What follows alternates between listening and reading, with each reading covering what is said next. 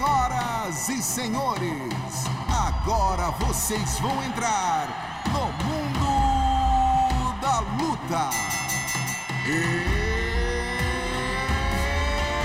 It's time!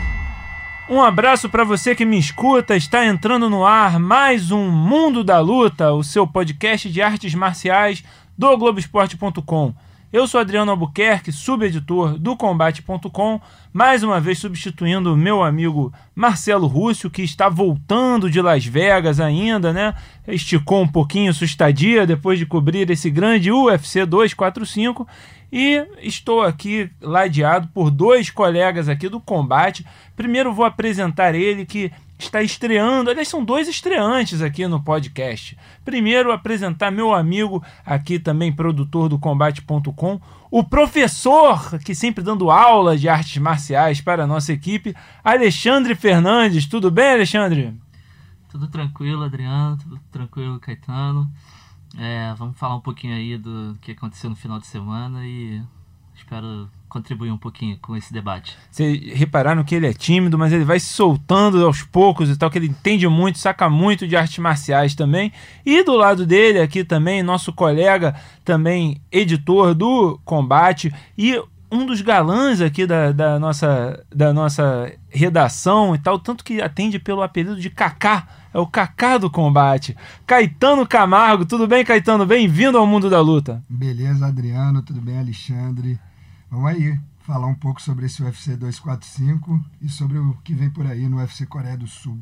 É isso aí, gente. Vamos começar então, vamos direto ao assunto, porque temos muito a discutir nesse primeiro assunto, que é o UFC 245 que aconteceu no último sábado, e acho que talvez o maior polêmica do evento, maior assunto que surgiu desse fim de semana, tenha sido essa luta entre o Marlon Moraes e o José Aldo.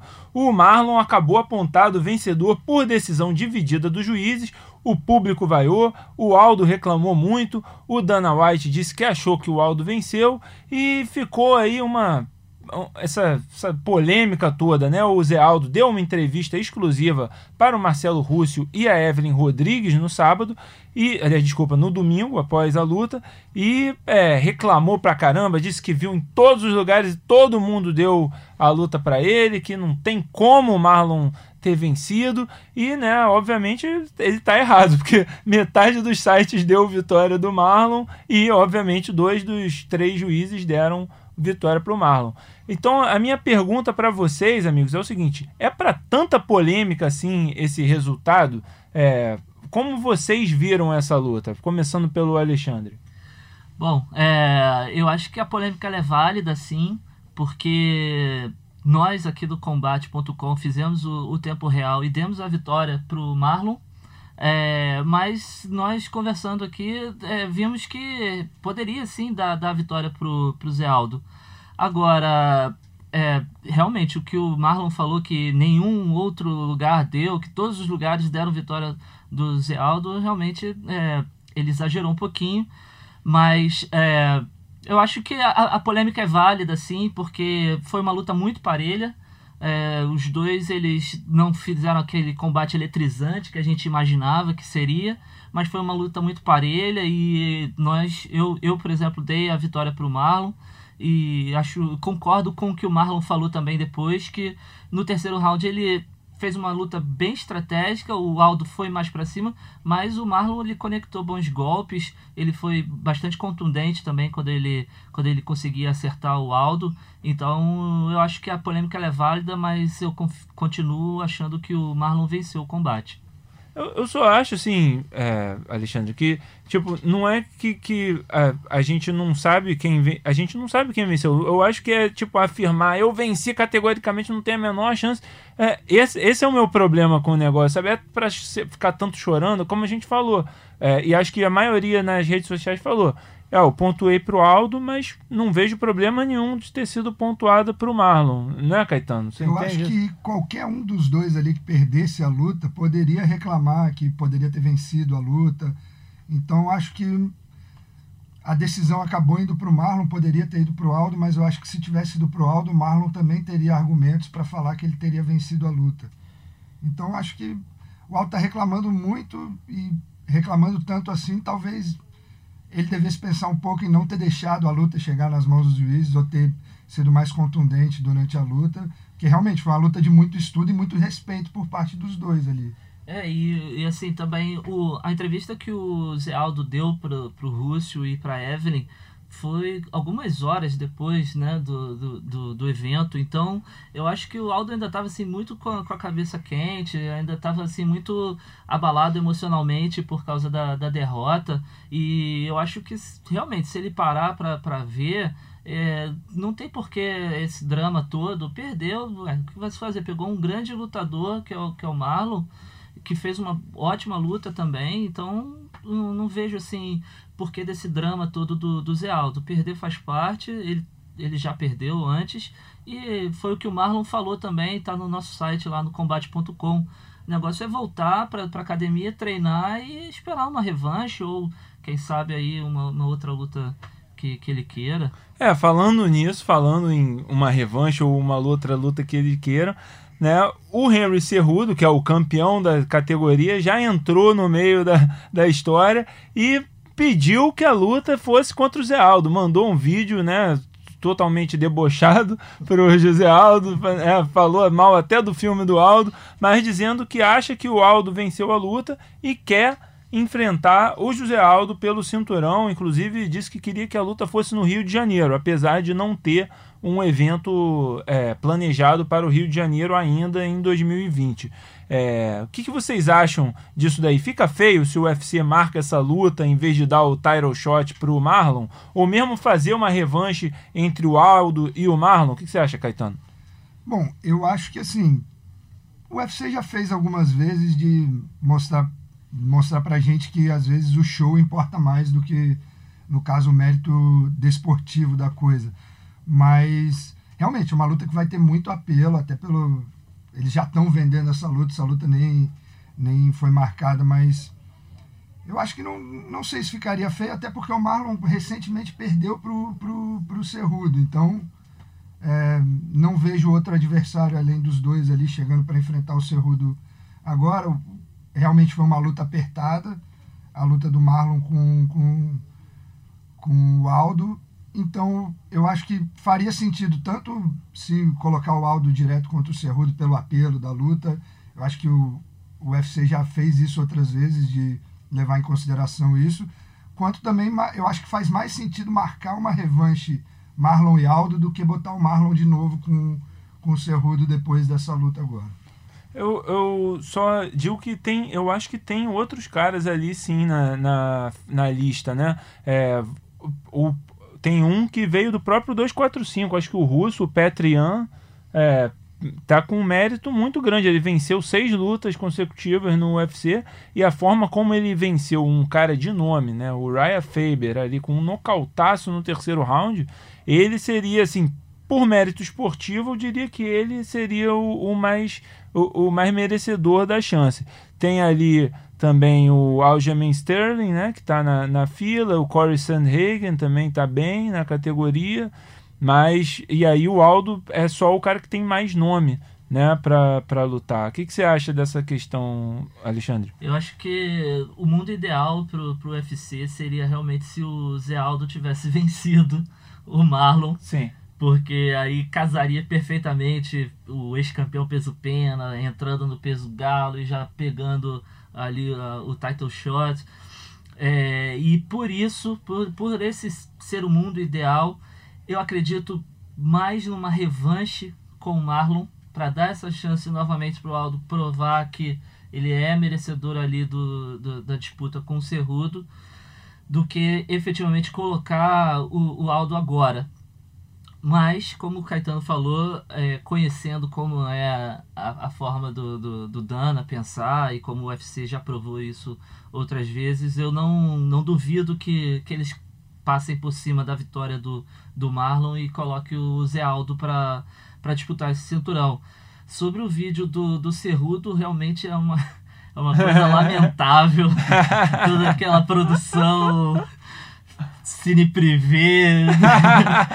Mas, enfim, o cara se promoveu daquela, daquela maneira e o UFC gosta disso tudo também. Então, mas eu acho que nesse momento o UFC vai tentar é, uma revanche aí com o Marlon, vai tentar negociar de alguma maneira, porque o Marlon também já deu a entender que primeiro disse que toparia a revanche, depois ficou ali meio revoltado com, com o que o Aldo falou, então não sei como é que vai ser essa negociação, mas vamos ver como é que o UFC vai, vai desenrolar essa situação toda. É, o, o Cerrudo, ele tá tão brasileiro que já tá até fazendo porno chanchada, né, cara? É. Parecia mesmo, parecia mesmo um cenário de filme porno chanchada ali. Mas é, eu concordo, eu acho que seria o, a melhor coisa a fazer seria a revanche mesmo. Mas vamos ver aí, que parece que o que vai acontecer vai ser o Aldo contra o Cerrudo mesmo, né? Mas é isso, vamos seguir para a próxima parte aí do UFC 245, teve muita coisa acontecendo lá.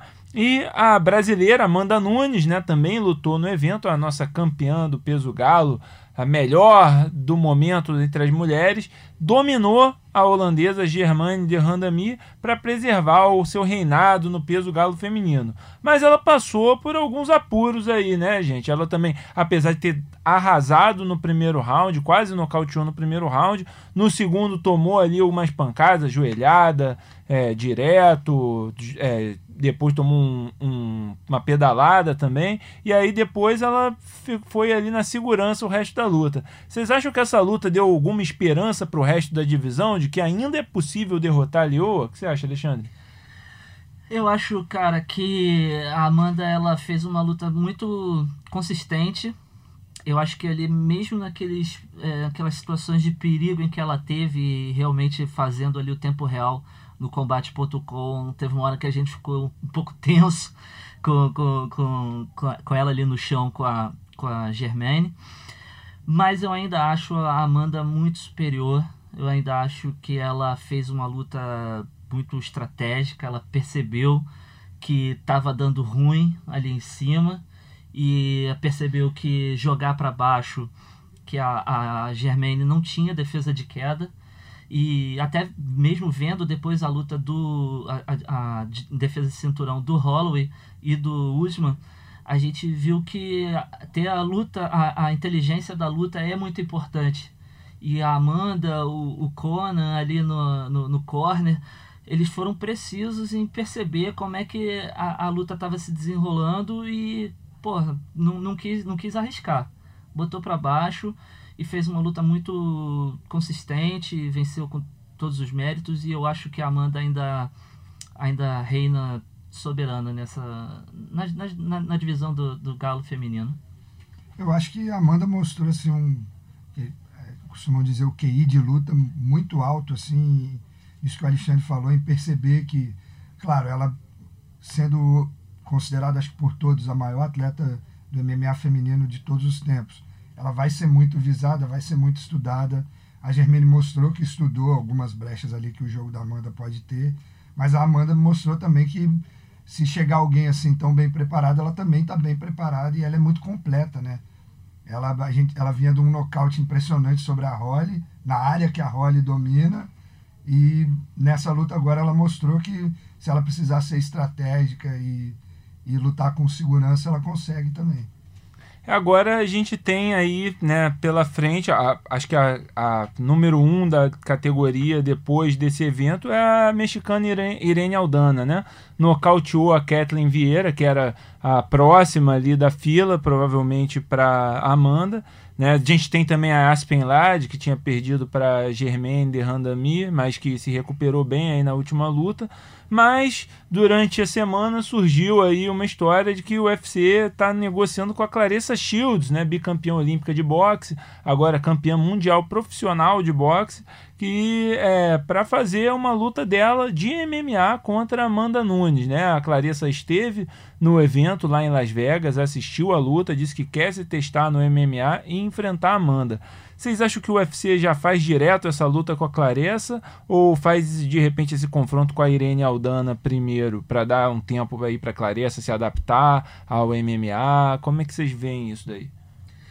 Bom, é, eu acho que agora não, não, vai, não vai ser a hora da Claressa, porque a Amanda ela falou com bastante convicção que a próxima luta dela, é, depois dessa disputa, do, depois dessa defesa de cinturão, seria no peso pena.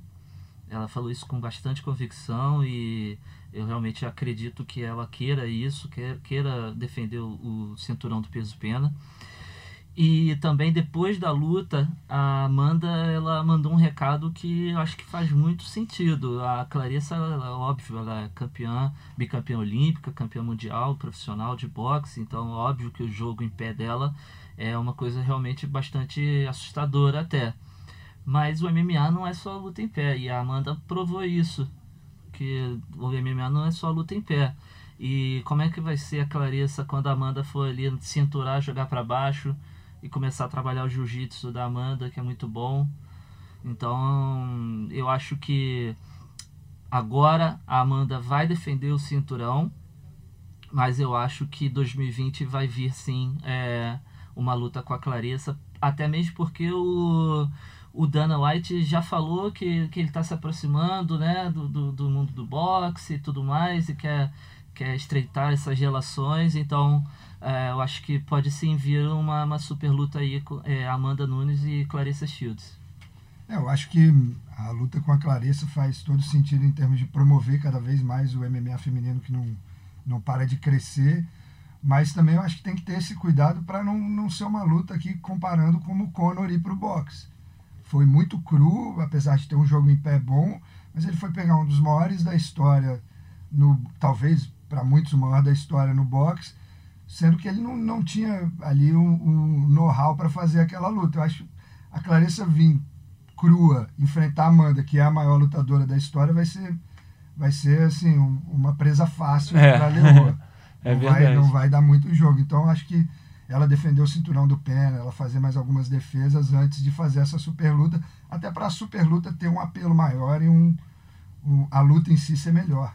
Mas será que essa luta com a Clarissa seria, não poderia ser no peso pena também? Porque também é, eu, eu até acredito, Alexandre, também como e, e, Caetano, quando vocês falam tipo que ela quer defender o cinturão do peso pena. Mas quem contra quem ela vai defender o cinturão do peso pena? Não tem ninguém na, na categoria. Agora eles vão fazer uma luta da Megan Anderson contra alguém lá que se a Megan vencer, imagino que seja a Megan, porque não tem ninguém na, na, na categoria. Mas aí a, a fala, fala. Clarissa, ah, mas aí a Clarissa chegaria já para disputar o cinturão? É, é, é, a única coisa que faz sentido. Mesmo ela não tendo é, história no, no MMA, ela chega como estrela. Ela vai disputar o cinturão. É isso. Esse é o. Na categoria dos penas, da, peso pena feminino mais ainda, porque tem esse problema de, Exatamente. da falta de atletas e a gente leva essa, essa hipotética luta para um nível assim, quase catastrófico se, se, a, se a Amanda perde, né? A, sim, sim, a, sim. a menina que tá chegando agora da MMA já chega e, e ganha o cinturão, mas enfim. Mas é isso, é tudo é ou nada, irmão. Pô, é o mundo da luta isso daqui. mas é porque é, o, o McGregor só não valeu o cinturão porque o, o Mayweather tava aposentado e não tinha mais cinturão para colocar em jogo. Porque se tivesse, valeria os cinturões e acho McGregor. que o Mayweather colocaria tranquilamente. Ah, é pois é. e acho que a Amanda também, entendeu? Não tá muito preocupada com isso, porque justamente acha que no MMA pode colocar para baixo a, a Clarissa e dominar ali Mas como. Não surpreenda se ela trocar também, não, porque a Holly Holm foi uma que todo mundo achava que seria uma luta parecida com o que ela fez agora com a Germaine. E ela foi lá na área da. da então, e, e... e isso, Caetano, era uma coisa que eu tava falando muito com é, a Ana isso durante a semana, assim, que ela tava falando, pô, não tem sentido essa luta, pô, ela vai colocar para baixo, vai dominar. E aí eu falei, cara, a Amanda, ela é tipo esses caras que é, gostam de trocar mesmo, que, quer, que querem lutar na área do cara que, que é campeão e provar que é sinistro. Então isso me preocupa. Mas aí depois de ver essa luta com a Germaine, que ela viu que tá, não estava legal em pé e começou a botar para baixo, aí eu já comecei a achar, não, é realmente ela vai fazer o jogo de segurança e, e realmente talvez essa luta acabe sendo um, um, passeio dela contra a Clarissa, mas acho que seria interessante de qualquer forma. Eu acho que ela iria se testar, eu acho que pelo menos ali no início ela ia querer tentar trocar, ela não sei se ela já chegaria querendo botar para baixo. É. Os primeiros minutos ia querer testar ali, com a certeza. da Amanda, ela não é de entregar logo o que ela vai fazer, não. Ela, ela ia querer se testar na área da Clarissa, com certeza. Muito bem observado, Caetano. E no evento, no UFC 245, na luta principal, o falastrão Colby Covington pagou pela boca, literalmente. Saiu de mandíbula quebrada da luta contra o nigeriano Kamaru Usman, que o nocauteou no quinto round. Agora, um nocaute, né, um pouquinho duvidoso, um pouquinho é, adiantado, né? O Kobe é, ali, parecia que ele estava com o braço direito agarrando a perna do Camaro, né? Que ele estava vivo ainda na luta, mas ele já estava ali, parecia meio entregue também. Então, o que, que vocês acharam da decisão do árbitro da interrupção? Concordaram ou podia ter deixado mais? Cara, é, não que eu quisesse que o Kobe apanhasse mais, porque ele estava ali é, tomando um atraso muito grande do, do Usman naquele momento da interrupção. Mas eu acho realmente que é, o árbitro poderia é, é, deixar um pouco mais é, para ver ali se ele, se ele tinha algum tipo de reação. Me pareceu ali olhando que ele ainda estava um pouco se defendendo, estava tomando muito pancada sim, mas ele estava ali ainda se defendendo, ele não estava já assim, querendo apagar nem nada. Então eu acho que o árbitro poderia deixar um pouco, mas seria somente para os brasileiros se deliciarem um pouquinho mais com, com, com, ele apanhando, porque não tinha nenhuma chance dele ganhar aquela luta já, já no, no, no, no quinto round, né? É, uhum. Então e ele tava com a mandíbula quebrada, uma, coisa horrorosa. Muita garra dele aguentar, mas não, não tinha chance. O Usman estava completamente dominante na luta. Eu não sei. É, é, quero que o Caetano, pelo menos, dê sua opinião antes. Eu concordo com, com o Alexandre. Eu acho que só era inevitável que, que o nocaute técnico fosse acontecer. Talvez ele tivesse uma chance ali de sobreviver, mas não mudaria o rumo da luta. E eu acho que ele realmente foi muito guerreiro de aguentar é, com a mandíbula quebrada, mas eu acho que ali não tinha mais muito o que fazer, não. Assim, eu perdoo o, o árbitro Mark Goddard por ter encerrado, acho ok, porque o Kobe, ele tá com a mão assim, né, como se ele tivesse entregue, né, com aquela posição clássica de, de. E talvez do ângulo do Goddard não dava para ver que ele estava com o braço direito é, enganchado na perna. Mas é, eu, eu não cheguei a ver a pontuação dos árbitros, mas acho que ele podia vencer a luta sim, cara. Ou pelo menos ter saído empatado. Se ele sair empatado, obviamente ele perde, porque o campeão era o Camaro, ou o cinturão ia ficar com o Camaro. Mas é, eu ouvi muita gente dando três rounds a um pro Kobe, né? Nos quatro primeiros rounds. E é, o último round, obviamente, era um 10-8, mas teve pontuação, teve gente que deu 10-9 no primeiro round da Amanda, então podia estar tá 10-9 ali para o Camaro também e o Kobe ganhar, né? A gente não sabe. É, e eu acho que ele talvez tivesse sobrevivido até o final, porque acho que faltava 50 segundos, né? É, então, então 4 e 10, faltava 50 segundos. De repente ele tinha sobrevivido até o final. Então por isso que talvez pudesse ter deixado ele sim, mas de, ao mesmo tempo eu não tenho problema com a interrupção, porque acho que do ângulo e a forma como o Kobe estava estava se entregando. Assim como é, é, eu relaciono muito com a derrota do Faber para o Renan Barão em, é, em 2014, né?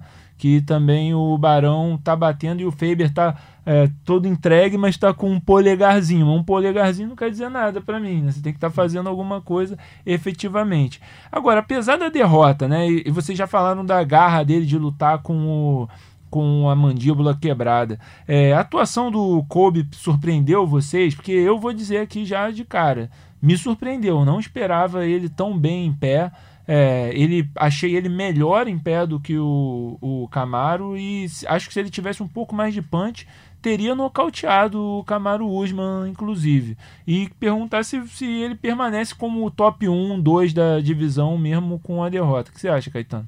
É uma divisão muito é, inchada, né? Assim, tem muito atleta, muito atleta de qualidade. A gente vê atletas como o Vicente Luque, que chegaram a ter seis vitórias seguidas e não conseguiram entrar no, no top 10. Mas eu acredito que sim, ele, ele me surpreendeu também, até pela performance que o Camaru teve contra o, o Tyler Woodley. eu talvez esperasse que ele fosse mais dominante contra o Kobe e não foi o caso. O Kobe realmente mostrou uma evolução na parte em pé absurda e acho que sim, acho que é, não sei qual é a próxima luta que o UFC pensa para ele, mas eu acho que talvez fazer uma luta contra o próprio Tyler Woodley ou fazer contra o Thompson, que também vem de uma vitória contra o Luke. Acho que acho que ele se mantém ali sim. Ia ser muito bom, acho, se ele fizesse uma luta com o Tyron Woodley, que era a rivalidade original dele, né, Alexandre? E de repente, com essa. Se ele vencer, já voltava de novo pro Tyron Shot. É, essa, essa luta com o Usman eu vejo assim muito como se fosse realmente um clássico no futebol, sabe? Esses clássicos é, regionais e até nacionais mesmo em que às vezes o cara que não é tão favorito, ele se, se sobressai, ele vai ali na garra e consegue levar perigo pro, pro adversário. E eu acho que foi isso que aconteceu com com Kobe, ele ele estava realmente levando a, os dois estavam levando a coisa muito pro lado pessoal e, e a gente dá para sentir isso. E agora com relação assim ao, ao futuro do, do Kobe, eu concordo que é, o Tyron Woodley seria uma boa pro, pro Kobe tentar retomar é, o caminho das vitórias e tudo mais. Lembrando que o Tyron Woodley né, é o ex-campeão tam, também. E, e, e, dominou durante um tempo né, a, divisão, era um cara assim, muito difícil de, de ser batido. E até pro Usman, acho que vale aí o, o Jorge, Jorge Masvidal, né? O Leon Edwards também pode ser, e aí o Tyron Woodley se, se encaixaria é, perfeitamente com, com Kobe. Vai, vai encaixar também é, o lado provocador do, do, do Kobe, né? Ele gosta de, desse trash talk, então acho que faz sentido sim o, o Tyron Woodley pro Kobe agora. É isso, gente. E para terminar, para fechar esse livro que é esse assunto aqui, a gente já está há muito tempo debatendo só o 245. Vamos falar um pouco da outra disputa de cinturão do card, né, que foi a vitória do Alexander Volkanovski sobre o Max Holloway. Encerrou o reinado do havaiano no peso pena, venceu por decisão unânime. Foi uma luta sem muita emoção, mas uma atuação cerebral do Alexander Volkanovski. Vocês acham que o Max, né, pelo tempo aí que ele reinou, foram dois anos, mas foi um, um período que ele parecia muito dominante na divisão. Acho que ele merece uma revanche imediata? Eu acho que sim, eu acho que merece sim a revanche imediata, até mesmo porque quando ele se tornou campeão, né, com, vencendo o Zé Aldo, ele deu a revanche imediata pro, pro Aldo. Então eu acho que faz bastante sentido é, o, o, o Holloway e o Volkanovski voltarem a se enfrentar. É, se não me engano, acho que o Dana falou que pode ser uma revanche na Austrália. Também faria bastante sentido. E até mesmo para a gente ter ali um, é, uma noção se realmente os dois eles eles, eles fizeram uma luta muito muito estratégica, meio morna, e a gente sabe que o Holloway, principalmente, ele pode, pode entregar muito mais do que, do que ele entregou nesse UFC 245.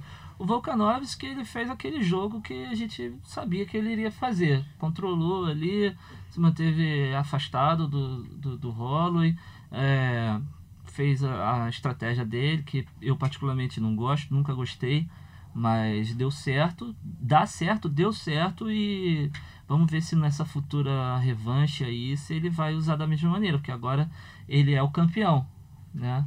E da mesma maneira que o campeão tem que se provar campeão, é, os juízes eles dão aquela aquela segurada, né? Pelo cara ser o campeão, então para o adversário ter a, o, o, cinturão de volta, ele tem que se sobressair. É, geralmente o, o ônus de buscar a luta é do desafiante. Exatamente, exatamente. É, mas vamos ver, né? Eu, eu tô, tô ansioso, cara, desde já por, por uma revanche, porque eu acho que o Holloway. Não, não entendi a estratégia dele. É, eu acho que o Holloway pode entregar muito mais.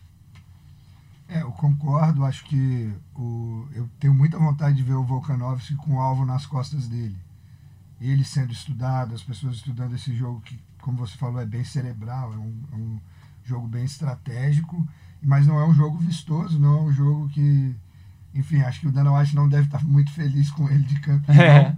Apesar dele vender bem ali na Austrália, vai, um- É, teoricamente, né? A gente não É. sabe se ele vende muito bem na Austrália. mas não é uma luta que assim, o fã para e fala, nossa, o Volkanovski vai lutar hoje. É. O contrário do Holloway. O Holloway já nos deu grandes combates, ganhando ou perdendo. São lutas interessantes.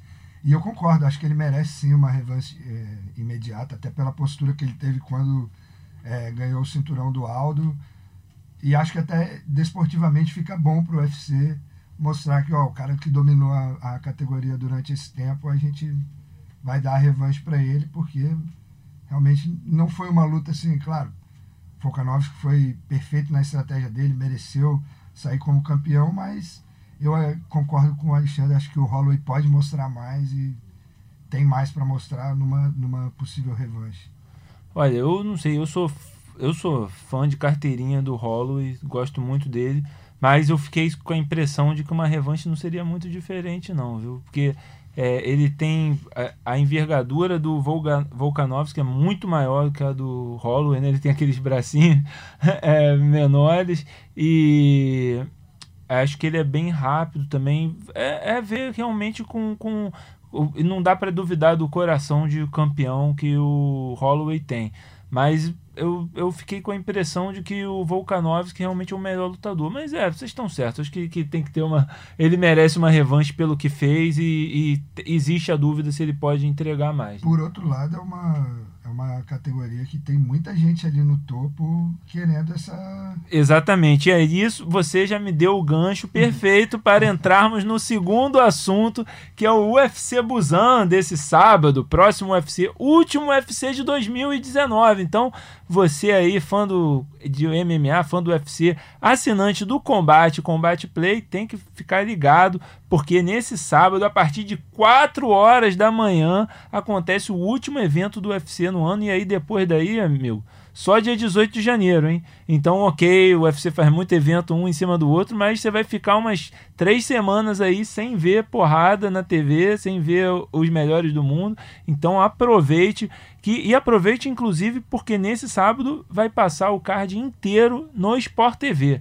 Né? A partir de 4 horas da manhã teremos o UFC Busan no Sport TV e a última luta deve ser ali por volta de 11 horas, 10 horas da manhã. Então, ou seja, um ótimo horário. Você acordou, acorda cedo, toma o café da manhã, né, vendo a galera sair na porrada um com o outro. E na luta principal, né, o, o evento é na Coreia do Sul, então o, o card, né, é liderado pelo maior ídolo do país no MMA, que é o Chan Sung Jung, mais conhecido por sua alcunha de zumbi coreano. Ele vai encarar o Frank Edgar, a lenda aí do MMA, ex-campeão dos pesos leves, que estava é, escalado para estrear no peso galo no ano que vem contra o Corey Sanhagen, mas adiou essa estreia para substituir o Brian Ortega, que se lesionou e era o adversário original do Chan Sung Jung. Agora, então, a gente tem uma fila para o cinturão que está comprida aí, né, no, no peso pena, como o Caetano mencionou. A gente tem o Max agora, né, que volta para a fila e que é provavelmente o primeiro da fila, mesmo tendo perdido. O Zabit Magomed Sharipov, né, que também está numa sequência incrível, que todo mundo fala que é o próximo campeão. É, o Yair Rodrigues também está numa grande sequência, derrotou inclusive o Chan Sung Yun e o Brian Ortega. Mas o, o Zumbi, né, é, ele perdeu aquela luta pro, San, pro, pro Yair Rodrigues, mas uma luta que ele estava ganhando até o final. Uma luta espetacular que ele estava ganhando e ele perdeu por um golpe no último segundo. É, e ele vem, num- fora isso, ele vem com, com grandes vitórias. A última vitória dele sobre o Renato Moicano, um nocautaço no primeiro round. É, vocês acham que de repente uma boa vitória aí do zumbi sobre um nome como Frank Edgar é o suficiente de repente para ele pular na frente dessa fila? Cara, é, eu não sei assim, exatamente qual é a, a posição do zumbi no, no ranking da categoria, mas uma vitória em casa contra um cara como o Frank Edgar, ele tem um peso realmente que pode ser determinante. Direto, direto pro cinturão? Não, acho que não, mas vai ali, vai ali ficar nas cabeças. é uma vitória que, que, que pode ajudar bastante o UFC no mercado ali asiático, né? É, Coreia, China, que, que tem a China também tem a, a, a lutadora no campeã no, no MMA feminino do UFC. Então, eu acho que é, pode sim ser, ser muito importante para o zumbi coreano é, voltar às cabeças, né? Porque ele já esteve lá disputando e tudo mais. Então acho que é uma, é uma luta pra gente ficar de olho, sim. É uma luta que pode movimentar ali aquela categoria. O que, que você acha, Caetano? Eu concordo, acho difícil ele ir direto pro cinturão, até dei uma olhada agora, enquanto o Alexandre falava, ele é o sexto do ranking, tem o Yair na frente dele, o próprio Zabit, mas baseado na, na, maneira como ele ganhou do Moicano, se ele conseguir algo tão espetacular quanto aquele nocaute no primeiro minuto de luta em cima do Moicano, a gente nunca sabe, né? Às vezes também pode acontecer uma conjuntura de fatores e alguém machucar e ele acabar pintando ali pelo cinturão. Mas acho difícil, até porque é, tem muita gente boa ali nesse top 5, top 6 ali da, da categoria. Mas acho que uma vitória, assim, convincente sobre o Edgar bota ele ali a, esperando ali, talvez, a próxima luta do campeão ou a uma luta de, de brigar por esse cinturão, porque realmente contra o Moicano foi muito impressionante. Assim. Agora, e se o Edgar ganhar? Pois é, essa é a próxima pergunta, né? Que o, o Max também perdeu, né? Que era, tinha acabado de derrotar o Frank Edgar. E o Frank Edgar chega com três derrotas em lutas de cinturão no peso pena estava aí programado a descer para o peso galo, que era uma coisa que todo mundo falava, né, dele, que ele deveria descer para o peso galo é, e tentar um outro cinturão. Mas agora sem o Max pelo caminho, com um novo campeão, será que de repente ele ganha um novo ânimo para ficar no, no peso pena e tentar de novo o cinturão? que o problema é que ele tem um outro companheiro de equipe também na, na fila, né? Que é o Zabit Magomed Sharipov, que está bem colocado ali também. Então, será que vale a pena? Será que ele reconsidera isso daí? Eu acho assim, acho difícil, até por ele, acho, pensando como Edgar, pelo fato de ter o Zabit ali, acho que é, ele já ter decidido descer para o Galo já dá muito do que ele pensa.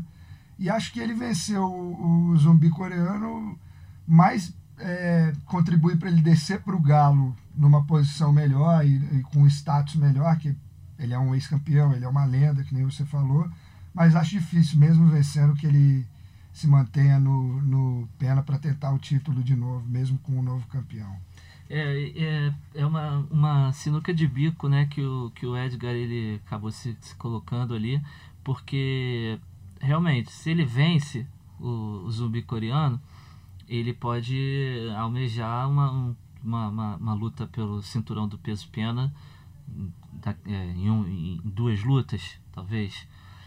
Por outro lado, se ele vence e mantém a determinação de descer para o galo, e, e, a gente sabe como os, os, os, campeões, os grandes lutadores, eles quando, quando querem, eles conseguem baixar bem o peso e fazer uma boa luta, como o Aldo fez, por exemplo.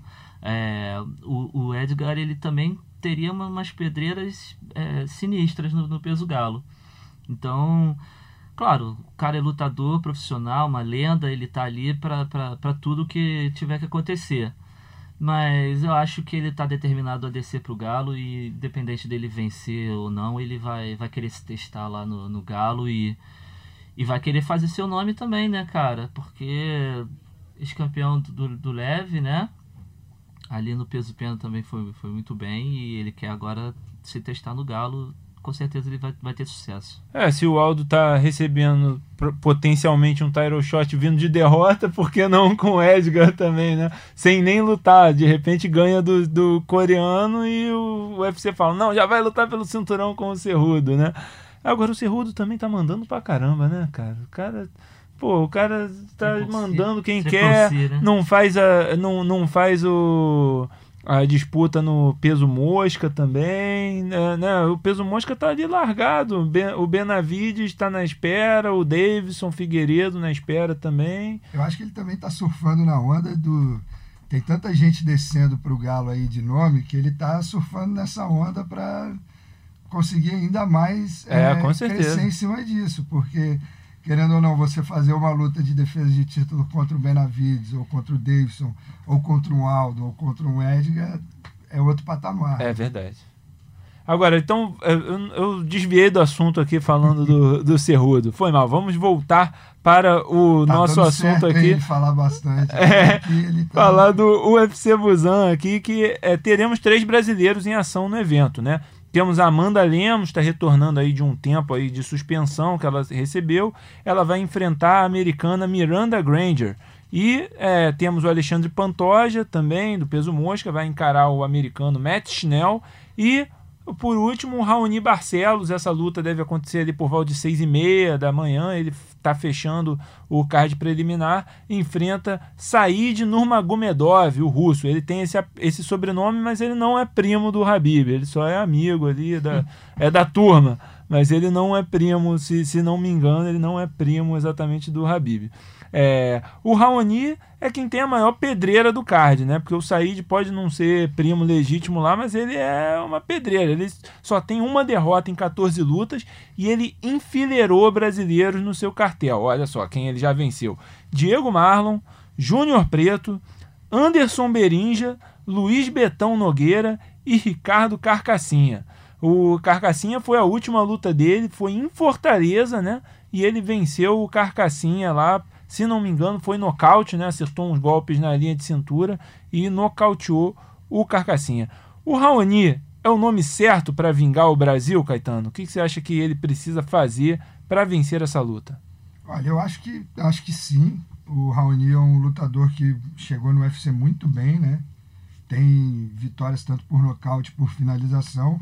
Acho que é um nome bom para pegar essa pedreira aí, porque assim como o que é primo, mas não é primo, o amigão dele, o, o Khabib, o Said é um cara muito completo, é um cara que tanto em pé quanto no, no famoso sambo dos russos ele vai bem.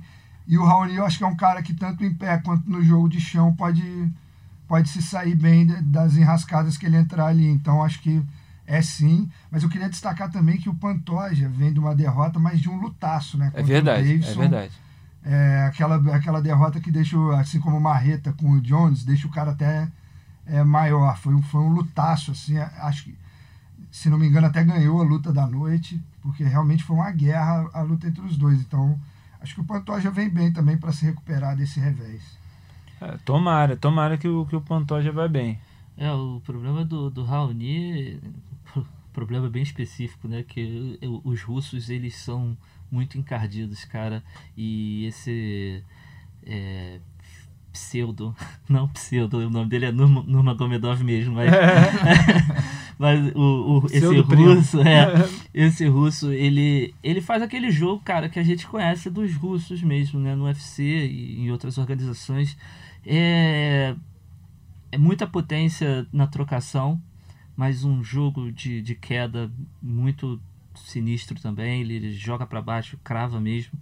E o Raoni ele vai ter uma pedreira brabíssima pela frente. É... Ainda, não, ainda não, não, não tá na hora do nosso palpitão, mas eu acho que vai, vai ficar ruim para ele. Acho que o russo ganha. Mas, é, e o Pantoja, eu acho que o Pantoja ele também é, é uma luta pra gente poder ficar, ficar de olho. O Pantoja ele tem uma, uma boa chance também. É, eu acho que o Pantoja é, é favorito na luta dele contra o Chinel, Sim, apesar sim. do Chinel ser uma pedreira. O Raoni realmente é uma luta muito dura, mas eu, eu acredito no Raoni porque ele tem treinamento de wrestling desde criança, assim. Acho que ele tem uma boa chance de, de lutar contra o Said. Claro que né, a gente sabe que o Sambo lá dos russos é outro nível também de wrestling, não é qualquer um. Mas é, se tem alguém que acho que pode parar esse Said aí entre os brasileiros, é o nosso Raoni Barcelos, pelo menos essa é a nossa expectativa. Então, agora, para terminar o nosso programa, nosso terceiro assunto, vamos fazer a conexão Rio-Las Vegas aqui com a nossa correspondente do canal Combate, a rainha do deserto de Las Vegas, Evelyn Rodrigues. Evelyn, muito bem-vinda mais uma vez ao nosso podcast. Como é que você tá? Tudo bem? Desculpa aí te ligar a essa hora, sei que tá muito cedo aí em Las Vegas, né, por causa do fuso horário. Mas muito obrigado aí por acordar um pouco mais cedo para nos atender. Oi, Adriana, prazer é todo meu. Um beijo para todo mundo que está ouvindo o podcast aqui do Mundo da Luta. Então, Evelyn, é, é, que a gente queria aqui que você passasse um pouco dos bastidores da cobertura, dessa grande cobertura. Aliás, parabéns a você e ao nosso colega Marcelo Rússio, né? Que, como eu já mencionei mais cedo, esticou a sua estadia em Las Vegas aí, um pouquinho para aproveitar também, né? Merecidamente, depois de uma grande cobertura, várias excelentes matérias no combate Sport TV, Globo também, né? até no Esporte Espetacular tivemos matérias. Queria que você falasse um pouco dos bastidores aí. Vou começar perguntando para você, é, Evelyn, como é que foi a semana entre o, o Camaro Usman e o Colby Covington? Teve muita rusga lá? Teve alguma é, algum entreveiro entre as equipes? Como é que foi o clima aí dessa, dessa luta aí que foi tão esperada? Olha, Adriano, o clima entre os dois estava bem complicado. Tanto é que, assim, a gente que durante a semana está acostumado a fazer as exclusivas, depois a gente encontra eles em algumas situações, né? A ordem era que os dois não se encontrassem nos bastidores. Então tinha um esquema muito forte de segurança para não deixar que um cruzasse o caminho do outro. E, inclusive, depois da pesagem na sexta-feira, né, da pesagem oficial, é, não, da pesagem cerimonial na parte da tarde, é, eles vêm para trás, lá para trás, conversarem com a gente assim que eles descem do palco e os seguranças ficaram desesperados porque em um momento estava um muito próximo do outro. Eu lembro que eu fiz a entrevista com o Colby com um segurança de cada lado dele, tentando tampar a visão para que ele não visse o Camaro. E tinha uma, um, um, uma preocupação muito grande das equipes de não deixarem os dois se virem, porque o Camaro olhava torto para o Colby, o Colby devolvia as provocações e era um clima muito, muito, muito tenso tanto da parte do Kobe quanto da parte do Camaro, eles não baixavam o olho, um olhava para cima do outro, queria ir para cima, e os seguranças não queriam deixar que eles chegassem às vias de fato antes da hora. A preocupação também era com relação à encarada, né? Teve a encarada no início da semana, que é aquela primeira encarada que geralmente era um clima mais de tranquilidade. Dana White, já, ah, quando viu um subindo no palco, o outro também já foi colocando o braço impedir que eles chegassem muito perto. No dia da encarada final também foi a mesma coisa tinha muitas seguranças ao redor do palco, caso, caso acontecesse alguma coisa, para impedir, porque realmente tinha esse clima de ódio. E eu cheguei a perguntar, né, para os dois, se era um ódio realmente. O Camaro disse que da parte dele não, porque ele não, não foi ensinado a odiar ninguém, mas o Colby disse que ódio era uma palavra muito pequena, até para descrever o que ele sentia e qual era a relação entre eles. Ah, mas o Colby a gente sabe que é bem exagerado, né, né Evelyn? Acho que é, ele, ele, ele ele acho que ele até acredita assim em muitas coisas que ele fala, né? Mas ele também é muito caricato, né? não sei se acho que ele, ele falar que a ódio era uma coisa meio pequena, acho que também estava exagerando, não? Pode ser que sim, Adriano, mas assim, eu conversei com os treinadores dele, realmente tinha um tem essa questão dele odiar o Camaro desde a época do TUF, né, que eles participaram do, da Black Zillions contra a ATT. Enfim, tinha uma rivalidade que era mais pessoal, assim, que não era uma coisa que ele está acostumado a provocar as pessoas, né, e as pessoas geralmente terem esse investimento emocional e devolverem tipo com um pouco de raiva, mas ele também investiu muito no ódio dele contra o Camaro, né? E até que a gente viu na luta o que aconteceu né, dois wrestlers de nível mundial que chegaram lá e ficaram trocando um com o outro. Não fizeram o que fazem de melhor, né? Que é usar o wrestling. É, Ficou aquela coisa é. muito da emoção dentro do octógono. Então eu acho que para essa luta eles acabaram realmente deixando a emoção levar e até ser um fator ali no momento da luta, entendeu? Entendi. E quanto a Amanda Nunes, né? É, a Amanda, depois da luta, ela disse que, que o plano dela era lutar cinco rounds, sendo que no primeiro round ela quase nocauteou a, a, a Germaine, né? Tentou bastante nocautear, até tentou finalizar. Você acredita nesse, nesse papo da Amanda de que o, o plano era, era vencer por, por decisão? Ou, ou ela também exagerou, porque eu assim, só acho que ela não precisava dizer isso, que o plano era ganhar por cinco rounds. É claro que ela queria o um nocaute, né? Não, com certeza. É que eu acho que o atleta, geralmente, às vezes ele, ele fica querendo se provar, sabe? O que ela tinha dito durante a semana é que todo mundo falava que ela ganhava muito rápido, que não dava para ver o jogo, que ela não tinha gás, etc. Hum. E ela veio para essa luta com uma mentalidade de tentar mostrar que ela conseguiria lutar cinco rounds, que ela tinha outros elementos, né, que ela poderia trabalhar claro que o chão era um caminho desde a primeira luta e ela até achou que a Germaine teria, na verdade, né, arrumado um pouco do Porque na primeira luta ela derrubou muito fácil, né? Então ela achou que a Germaine ia chegar meio que mais separada, que ela ia treinar a questão das quedas. E a gente viu que não treinou muito. Ou se treinou, não funcionou, né? Porque é, não treinou nada. Queda, a Amanda conseguiu pegar. Então eu não sei se a Germaine também estava esperando uma luta mais em pé, enfim. E, e, eu acho que ela veio com essa mentalidade de querer mostrar outros elementos. A gente sabe que também que atletas mulheres, a gente tem algumas complicações no mês, assim, às vezes a pessoa não está no bom dia, né? Tem período menstrual, tem uma série de coisas. Não estou dizendo que isso foi o que aconteceu com a Amanda, mas eu senti que ela estava um pouco, é, um pouco mais, não sei se vou dizer nervosa, assim, mas ela estava um pouco diferente desse combate. Ela estava tranquila lá dentro do octógono, ouvindo os corners, né? Você vê que tinha tudo que eles falavam, ela seguia a risca, mas a gente viu também que ela não, ela teve uma dificuldade em finalizar a Germain.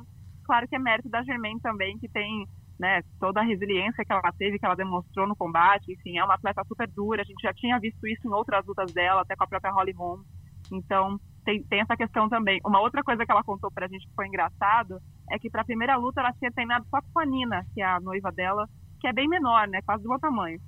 E aí quando chegou na hora da encarada, é que ela viu quanto que a Germaine era alta. e aí ela, tipo, tomou um susto, assim, ela falou, cara, eu só vi na encarada o tamanho dela. Então, para esse combate, ela tentou treinar com gente mais alta, até para tentar ver essa questão da, do alcance, né? Porque é, é diferente de se preparar para alguém que é tão alto, que tem um alcance tão alto, e é também tão duro quanto a Germaine. É verdade, mas na primeira vez funcionou, né, Alexandre? é, o, o Evelyn, é, bom dia para você aí. É, a, a, pergunta que eu queria fazer é, para você, é, antes da, da luta da Amanda com a, com a Germaine, no, no bate-papo que vocês tiveram com ela, com ela você e o Marcelo Russo, é, você perguntou para ela o que, que ela planeja para 2020 e tudo mais, e ela disse que ela queria casar com a Nina.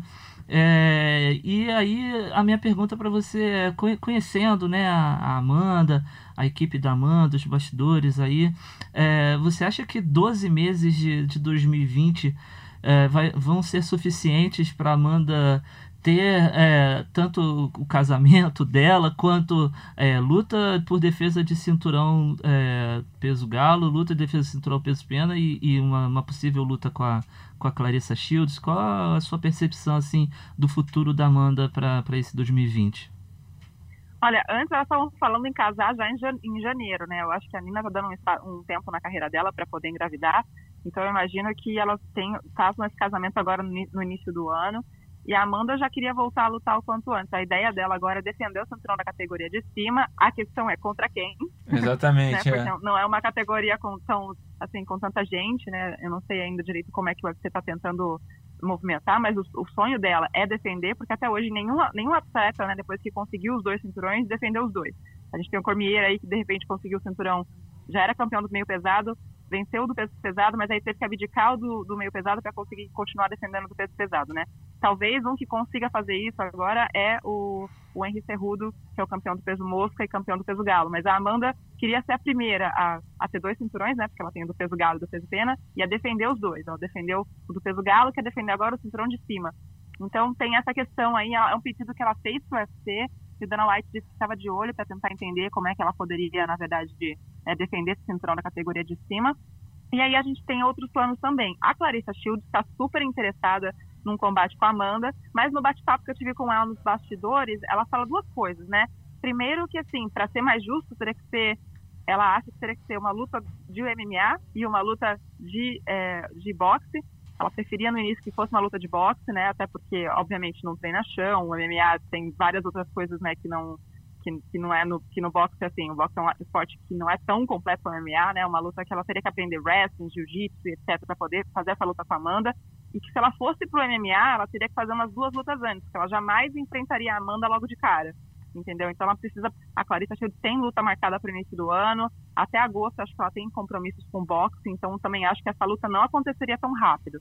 A Amanda já disse que só aceitaria a luta se fosse no MMA. Então tem aí uma negociação, tem um interesse do UFC. Talvez eles criem até um combate com regras diferentes só para as duas se enfrentarem. Não sei se vai ter cinturão da Amanda em jogo, deve ser um cinturão diferente, entendeu? Estavam discutindo essas questões aí. Então tem o interesse de enfrentar a Clarissa Shields, que é multicampeã de boxe, né, campeã olímpica de boxe. E aí tem essa questão dela querer defender o cinturão do peso pena.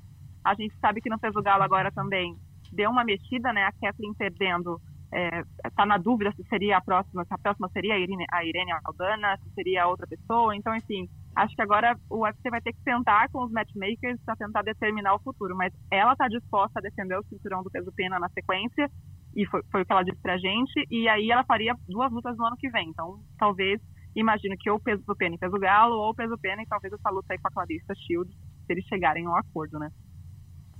Oh, interessante, Evelyn. A gente estava justamente mais cedo falando disso, né? De que, qual seria o próximo desafio. E estava é, pensando sim, se a Clarissa já iria lutar direto com ela, né? No MMA. Então, é, você já trouxe agora esse bastidor que a Clarissa que, quer fazer duas lutas antes, né? Isso é, é, bem curioso. E o Dana White, como é que ele tá? Ele quer. O Dana White provavelmente quer que a luta aconteça logo direto no, no UFC por, de MMA, né? Sim, o Dana White quer MMA ou até boxe. Ele falou que seria um, um, jeito também de fazer um crossover tipo o Mayweather e McGregor, né? Ele está criando as lutas boxe agora para poder criar, né, lutas de boxe aqui, promover lutas de boxe. Ele queria fazer um ou no outro. Mas também tem isso, a Clarissa falou que não conversou direito ainda com o Dana sobre a proposta, né? Tem a questão do peso, onde seria o peso, porque a Clarissa queria lutar em 150 libras, a Amanda é, luta no 135, né, que é a categoria peso galo. Então tem aí essa questão de quando, elas vão chegar num acordo também para saber qual vai ser o peso do combate, né? Qual vai ser o prêmio, tem, tem tudo isso, né? O Dana acha que agora, né? Só para lembrar, 150 libras aqui é 68 quilos, tá, gente? Eu tô tá. fazendo a conta Não, aqui. tudo bem, tudo bem. eu, eu tava até perguntando se, se a Clarissa não podia ser essa desafiante no peso pena. Então, eu cheguei a perguntar isso, mas é o que ela me falou. Ela falou que está tá desafiar a Amanda pelo cinturão do peso pena na categoria da, da, Amanda, né? Na categoria do pena, o cinturão do UFC. Ela não se sentiria à vontade de chegar disputando o cinturão. Ela gostaria de fazer, de testar primeiro, se testar e ver se ela, se ela teria essas condições, entendeu? Eu acho que é uma luta que, se for acontecer no UFC, não é ano que vem. Seria só em 2021, porque do jeito que ela falou de ter que aprender wrestling, jiu-jitsu e etc treinar um pouco de chão, e ela ainda tem esses compromissos com o boxe no começo do ano, então fica, não sei, assim, a impressão que eu tenho é que seria só, no, só em 2021, sabe? Mas eles começaram a promover, né? O Dana White que mandou a passagem para a Clarissa Shields vir para Vegas, entendeu? Acompanhar a luta, ela estava em todos os bastidores, estava lá durante a pesagem, está acompanhando a Amanda de perto. Ela que é amiga da Chris Borg, chegou a treinar a Cyborg para luta contra a Amanda Nunes. Então, assim, pode ser que o UFC faça isso acontecer mais rápido e, e que mude de ideia se fizer um, um, combate com regras diferentes, né? Como a gente já viu algumas vezes no Vale Cotovelado, no Vale, sei lá, queda até não sei o quê. Como eles fizeram com, com o McGregor quando ele foi também pro lutar contra o Mayweather, né? Tinha toda uma preparação, assim, para ele poder fazer esse teste. Então, eu imagino que seja uma luta que seja por um outro cinturão que eles inventem. Eu não sei se a Amanda defenderia o do peso pena contra a Clarice, entendeu? Entendi. Evelyn Caetano falando aqui, bom dia para você. Eu queria te perguntar sobre a polêmica do momento, né, que foi a luta do Aldo com o Marlon. O que, que você está sentindo aí? Você acha que o UFC vai dar essa luta mesmo com o Cerrudo para o Aldo? O Cerrudo está pedindo? Ou vai dar uma revanche com o Marlon? O que, que você acha que vai acontecer a partir dessa luta tão polêmica que a gente teve aí no 245? Olha, a gente teve a questão da luta ser super polêmica, né? Assim, até pela reação da arena, as pessoas estavam torcendo pro Aldo, dava para ver, né? A galera meio que vaiando. Mas é, eu conversei com os dois, conversei tanto com o Marlon quanto o José Aldo, e eles estavam falando dessa questão. O Aldo tem certeza absoluta que ganhou, mas foi uma luta tão equilibrada que, assim, na minha opinião, vendo lá de trás, né, do, do dos bastidores, poderia ter ido para qualquer lado, assim. Então, tem essa questão do Aldo ter se sentido, ter dito que, que acredita que venceu. Dana White também deu a luta para ele, disse que ele ganhou o segundo e terceiro round, que não tinha como Marlon sair com a vitória. Marlon, por outro lado, reassistiu a luta, disse que conseguiu ver que ele foi mais efetivo no último round. Então, tem aí uma, uma questão, né? O Marlon já ofereceu a revanche pro Aldo, disse que daria revanche com todo prazer. Ele que foi super respeitoso a semana toda. No octógono ainda, ainda foi tipo, responsável por traduzir o que o Aldo falou em português é. para inglês foi super cavalheiro, sabe? E ele disse, olha, já aconteceu comigo antes de perder uma luta e achar que eu não tinha perdido, então, assim, respeito o sentimento do José Aldo, mas se ele quiser, eu, eu ofereço para ele o, o, combate, a gente pode fazer revanche até no Rio, se ele quiser, ou no Brasil, né? Seria uma grande luta para o Brasil. O presidente da UFC, White, porém, já gostou da história do, do Cerrudo, né? Tá tentando esse combate pelo cinturão mesmo, Cerrudo, que é o campeão do peso galo. O Dana disse que ele começou a ligar para o telefone dele durante a luta, né? Ficou mandando mensagem, pedindo pelo combate. Eu, inclusive, estava entrevistando o José Aldo com o Marcelo Russo no domingo, Marcelo Russo no domingo aqui em Las Vegas, e eu comecei a receber mensagens no meu Instagram do Henry Cerrudo, mandando vários áudios. Aham. E até mostrei um áudio pro Aldo na hora. Eu falei, Aldo, olha só, eu tô recebendo várias mensagens do Henry Cerrudo aqui, mostrei um áudio. E aí eles ficaram trocando áudio pelo meu Instagram no domingo. O Aldo respondendo, eu vou te nocautear, você quer que eu te enfrente? Eu vou te nocautear. E o Cerrudo, eu quero te enfrentar, eu não acho que o Marlon ganhou, eu quero você. Então, assim, foi até uma situação curiosa e engraçada, assim, dos dois conversando. Mas eu acho que pro Cerrudo é uma luta que ele imagina que seja de mais peso, por causa do nome do Aldo, por ser ex-campeão, né?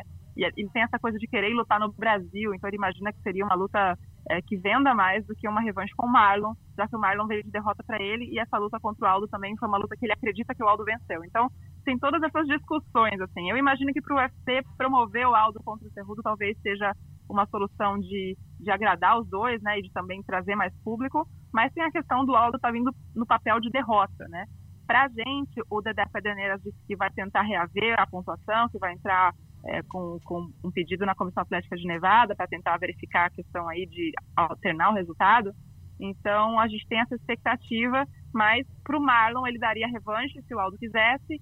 Já a questão do, do, do Cerrudo preferir o Aldo é por conta também de achar que é uma luta que venderia mais até do que uma defesa no cinturão peso mosca contra o Joseph Benavides, né? Certo. Agora, Evelyn, você você é conhecida por sempre ter uma ziquinha, né, uma zica aí em cima de você, aquela nuvenzinha negra. Sempre tem um perrengue na cobertura. Eu quero saber qual foi o perrengue da vez aí, o que, que aconteceu, qual foi o, o perrengue que você teve que contornar dessa vez. Adri, na verdade não teve perrengue, perrengue assim dos, dos que a gente está acostumado. né? Ah, mentira, não é possível. Eu Não, não acredito o que não tem aconteceu história. é que a gente estava num lugar muito. é, A arena do UFC ela é muito grande, né? Então a gente estava. Eles montaram a, a sala de imprensa né, dos parceiros numa área que era tipo um, um, um vestiário. E aí, pô, imagina, eu tive que sair para entrevistar a Amanda, né? Carregando tudo aquilo. Eu tava com, sei lá, um carrinho, de, um carrinho, né? De puxar uma mala de rodinha, tripé, luz, um monte de coisa. E na- eu tive que ir rápido, porque a Amanda tava, tipo, saindo do vestiário, tinha que encontrar ela, né, numa outra ponta da arena. Na hora que eu passei, o Camaro Usman tava dando uma entrevista pro UFC. E eu passei com tudo, menina. Adivinha se eu quase não derrubei o câmera? Mas você não passou na frente da entrevista, não, né? Não, eu passei por trás, mas aí, tipo assim, eu, eu tava com muita coisa atrás, sabe? E eu meio que tipo, passei, dei uma trombada no câmera e derrubei as coisas que eu tava segurando. Aí os seguranças do UFC meio que olharam pra mim, assim, no meio, me ajudaram a pegar umas coisas e a levar pro outro canto. Mas foi um biquinho, assim, que se eu tivesse, se tivesse mais uma câmera ali, teria aparecido. E o Camaro ainda virou pra mim e falou assim, você quer ajuda? Ai, gente. Essa vida de correspondente sozinha, às vezes, é, é engraçada. O Marcelo Russo estava num outro ponto da arena, não podia me ajudar, coitado. E aí, lá vai eu quase atrapalhar a entrevista do Camaro pro UFC, né? Mas tudo bem. Mas o que importa é que você sempre dá um jeito e entrega com material de muita qualidade, né, Evelyn? Olha, muito Obrigada, obrigado mais uma vez aqui pela sua participação no Mundo da Luta. Obrigado aí por ter acordado um pouquinho mais cedo para nos atender e é, boa sorte, boas festas aí para você e que 2020 seja mais um ano de muita cobertura e muito material especial aí direto de Las Vegas, tá, Evelyn? Um beijo. Um beijo pra vocês, gente. Boas festas, Feliz Natal, Feliz Ano Novo. E ano que vem o Mundo da Luta volta com tudo também. Um beijão. É isso, gente. Então vamos para o último assunto, a última parte né, do nosso Mundo da Luta, que são os destaques da semana, a parte tradicional do nosso podcast. E começamos pelo nocaute da semana. Hoje temos uma pequena dúvida, meus colegas. Não sei se vocês viram, mas tivemos também no fora do cenário do UFC, tivemos no Babylon MMA 11 uma joelhada voadora de David Smielovski. Smielovski, esses nomes desses, desses russos, poloneses, tchecos, sempre difíceis de, de é, pronunciar. Mas o que importa é que o David Smielovski deu uma joelhada voadora, matadora no seu adversário no Babylon MMA 11. Você vai ver essa grande joelhada com certeza no resumo do MMA desta semana que tá aí, eh, tá no forno, já já sai. Ou outro candidato forte é o chutaço do russo Petrian no Uriah Faber, no terceiro round do UFC 245. Esse vocês com certeza, com certeza viram na tela do combate. Meus colegas, qual que vocês elegem entre esses dois como o nocaute da semana? Cara, o chute do Petrian foi uma coisa realmente assim muito bonita de, de se ver. E eu fico com, com ele, cara. Foi muito. Foi, foi impactante mesmo. É, e ainda mais sobre o Faber, né? Então fico com Petrian. É isso, vale, vale aí a, é, a importância, né? O nível do evento, né? Eu acompanho o relator e acho que assim, como ele falou, um chute no queixo duro do Faber é, foi coisa linda, e então acho que o Petrian mesmo. É isso, eu vou dar um voto de consolação pro David Smielovski aí, porque ainda fez eu pronunciar esse nome bonito dele. Mas é isso, o nocaute da semana é do russo Petrian. A finalização da semana veio de Keith Berry com o estrangulamento de Ezequiel que ele aplicou no Gladiator Challenge nos Estados Unidos. Esse é, é se você não está lembrado, esse é aquele estrangulamento por baixo, né, que o nosso amigo Alexei Olinik usou para finalizar o Júnior Albini aqui no UFC Rio e agora o Keith Berry aplicou também com excelência no Gladiator Challenge. Também vai estar no nosso resumo do MMA.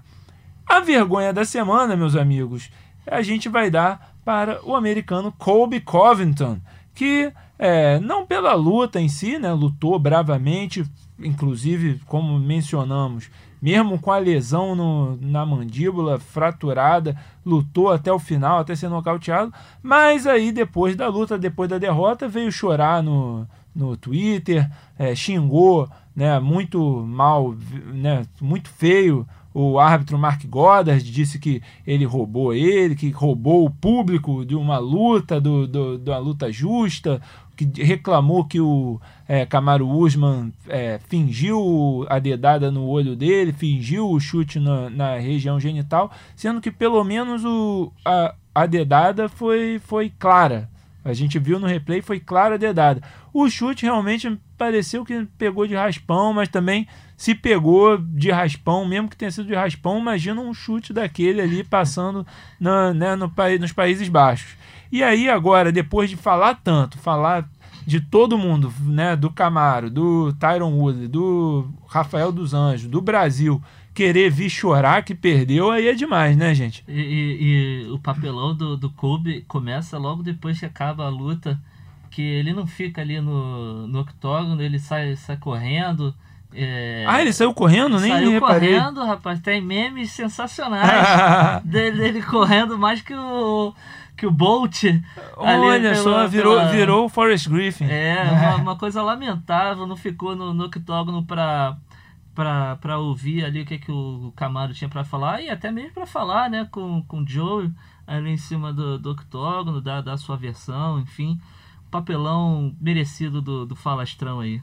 Eu acho que o Kobe ainda demonstrou, talvez porque que ele não tem, apesar de ter lutado muito, conseguido vencer o Camaro, porque eu acho que o, o esporte mostra que você tem que ser um campeão tanto na vitória e um campeão também sabe é, perder. Eu acho que ele não, não soube perder, como na maioria das vezes, né? É. E, e acho que é patético ele sair do octógono, ele não nem para dar a versão dele ali, é, colocar ali o porquê que ele achava que não deveria ter sido interrompida a luta, então realmente patético. E foi, foi o que o nosso Marcelo Russo falou no, no Twitter no, no, no, dia da, no dia da luta, né? Logo, logo depois. Você fala o que quer, amigo, você tem que ouvir. É, é isso. Entendeu? Então, pô, papelão, lamentável, coisa ridícula mesmo, mas é estilo Kobe Covington mesmo. É isso, então tá dada a vergonha da semana para o Colby Covington. E com isso vamos encerrando mais uma edição do Mundo da Luta. Espero que tenha gostado. Se gostou, siga-nos na página, na nossa página no combate.com, no globoesporte.com. Lá você encontra também os ícones para seguir-nos no seu agregador de podcast favorito, seja aí o Apple Podcasts, Google Podcasts ou Pocket Casts. Você vai achar ali o feed, pode seguir pelo RSS também. Clica ali, pronto, tá seguindo, recebendo no seu celular cada edição do Mundo da Luta, todas as terças-feiras, aqui no Combate.com. Agradecer demais os meus colegas Alexandre Fernandes e Caetano Camargo. Fiquem ligados aí nas redes sociais deles, sempre material de muita qualidade. E também no Combate, combate.com, porque tudo que está ali indo ao ar, com certeza tem o dedo desses dois aí, com muita qualidade, como sempre. Muito obrigado, amigos. Um abraço a todos vocês que nos ouviram e até a próxima. Finalizado. Semana que vem tem mais Mundo da Luta.